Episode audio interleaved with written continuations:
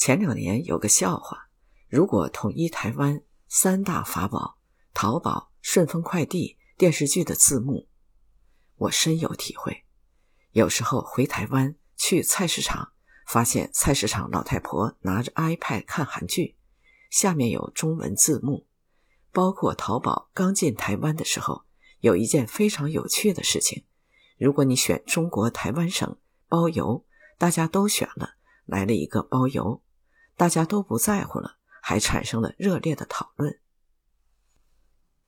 今天为大家播讲的文章就是讨论这个现象。文章的标题是：拉近两岸人心的是电视剧，是淘宝。作者是廖信忠。文章发表在二零二四年二月二十六日，微信公众号“有朋说”。一起来分享文章的详细内容。现在台湾两千三百万人，可能就有两千三百万个不同的看法。我写书只能代表我自己的观念。我是二零零七年来到上海工作，到现在刚好八年。这八年经常来往于台湾跟大陆之间，所以很多观念、社会习惯经常会转变，变来变去。我等下运用几部这几年比较有名的台湾电影，讲一些故事，聊一下为什么从一八九五年以后到现在，两岸人的观点、思考差异会越差越多。我们有什么办法慢慢重新开始？我小的时候，我家隔壁有一位老先生，他只有一只手臂，另外一只断了。我小时候问：“您为什么断了一只手？”他就跟我说：“战争时期空袭的时候炸断的。”我那时候年纪小，生气说：“日本人太坏了，轰炸我们台湾人。”他什么也没跟我讲，笑一笑。后来等到大了一点，再多读一点书以后。就更震惊地发现一件事，颠覆我一些价值观的事情。当年轰炸台湾的不是日本，是美国人。我就想，抗战的时候，美国人不是我们的盟友，为什么偷袭台湾呢？甚至国军也派飞机轰炸台湾。现在大家可能比较能理解，那时候台湾是日本的殖民地，日本在太平洋战争的时候。没有要空袭台湾，因为台湾有很多日本的基地，所以美国必须要空袭台湾。第一个影片是电影《海角七号》最末的一个片段，可能有人看过。很多台湾人在码头边送一些日本人回家，日本投降之后，他们要遣送日本人回家。这部电影。前几年也在大陆上映，这段没有被剪掉，很多人不能接受，会觉得日本殖民统治台湾，对台湾来说，为什么还有那么多人会去码头欢送日本人？这个片段争议主要在这里。大家也知道，一八九五年甲午战争之后割让台湾，突然之间被割让，那时候台湾人当然不能接受这个事实。在一八九五年，其实有各种大大小小的反抗，被日本殖民政府慢慢平复了。甲午战争之后，又是日俄战争，打败了两个强选手之后，日本觉得可以跟欧美老牌帝国主义平起平坐了。台湾当时作为日本第一块海外殖民地，他们觉得要好好的积极建设台湾。后来又把台湾作为向南侵略的重要基地。进一步建设台湾。现在不能否认，台湾现代化基础建设是在日军殖民统治时期建设起来的。日本人当然也会防着台湾人。那时候，对于台湾人来说，鼓励你学医学文，一些理科的东西，一些政法的东西，不太允许你去的。一八九五年之后，来台湾的日本人不仅仅是日本军人。各阶层老百姓都跟着来台湾。台湾花莲有很多以前日本的渔民村、集装箱什么的，都是日本那时候遗留下来的。一些日本百姓来到台湾，他们的第二代，包括第三代，可能是在台湾出生长大的。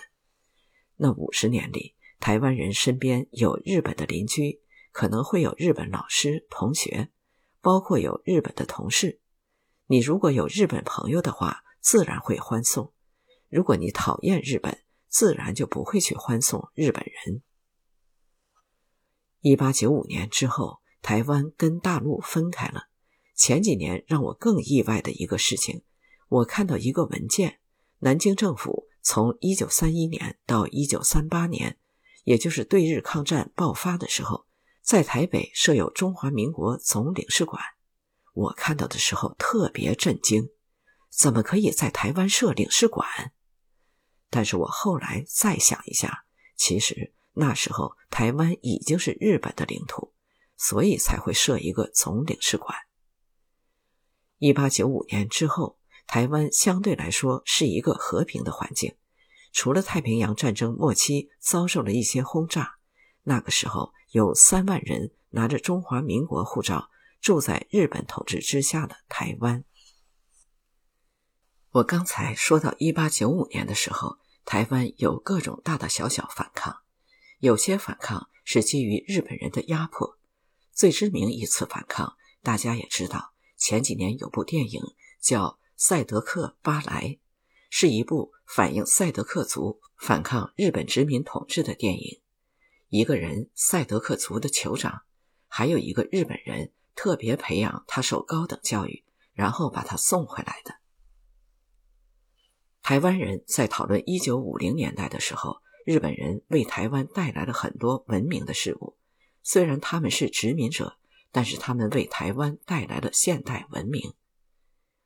我也想到日本殖民初期，那时候有个长官在台湾进行了一番科学性的考察，得出了一个结论：台湾人的特性。就是爱钱，死好面子。他其实在批评中国人的习性。他们说要把台湾人尽快改造，改造成像日本人一样。所以那时候特别强调奉公的精神。后来这种奉公精神慢慢到了太平洋战争，对于很多台湾人来说，尤其一些望族来说，他们会教育他们下一代说：“你一定不要忘记，我们都是中国人。”不要忘记我们是从哪里来的，甚至他们会请一些以前的私塾先生来教孩子四书五经这些东西。你会看到那时候家里比较有钱的年轻人会跑到大陆留学，甚至有一些年轻人跑到大陆参与后来的一些共产革命。对于一般老百姓，只要生活过得下去，其实并不在乎是谁统治。但是对于知识分子来说，他们对于祖国是有一定期望的，办了很多活动教育台湾人，倡导学国语、说普通话的都是知识分子。再看《悲情城市》这部电影，里面有一个片段讲那时候的台湾知识分子对祖国的一些看法、期望。其实刚才片段里面有几个台湾的知识分子讨论。他们会特别关注大陆的一些东西。刚才他们说的《流亡三部曲》，故意唱跑调。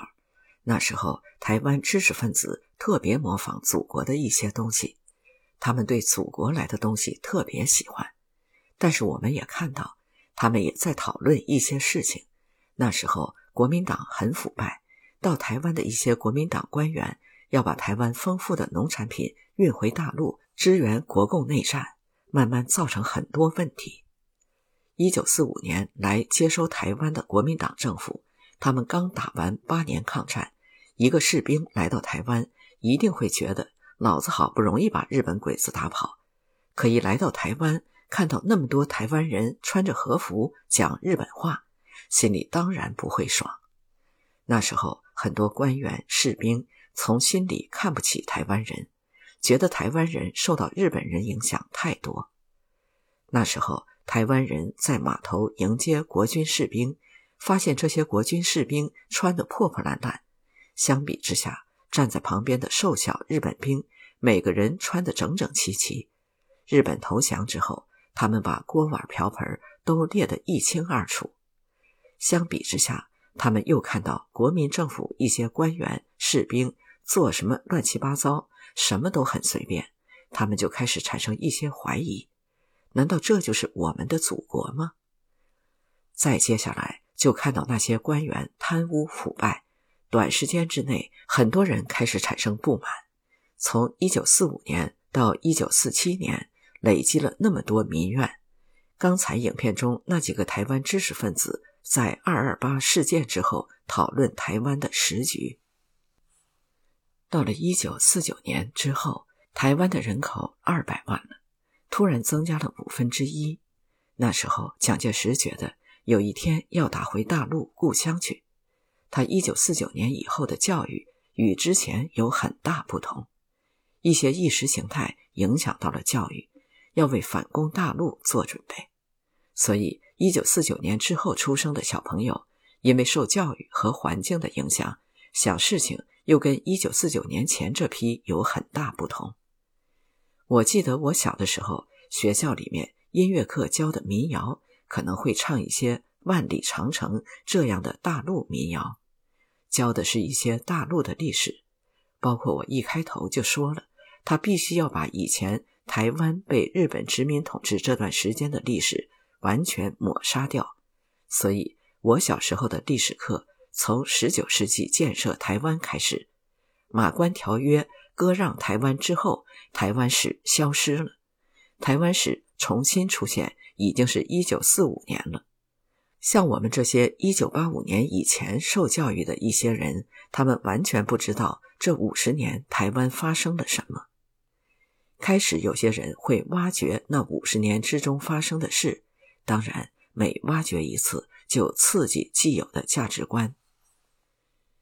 我们再来看一个片段，《多桑》，一九九四年吴念真导演的作品，讲的是几个兄弟姐妹。在一九六零年代受的教育，跟他们在日本统治时期受教育的父亲两代人之间的思想差异。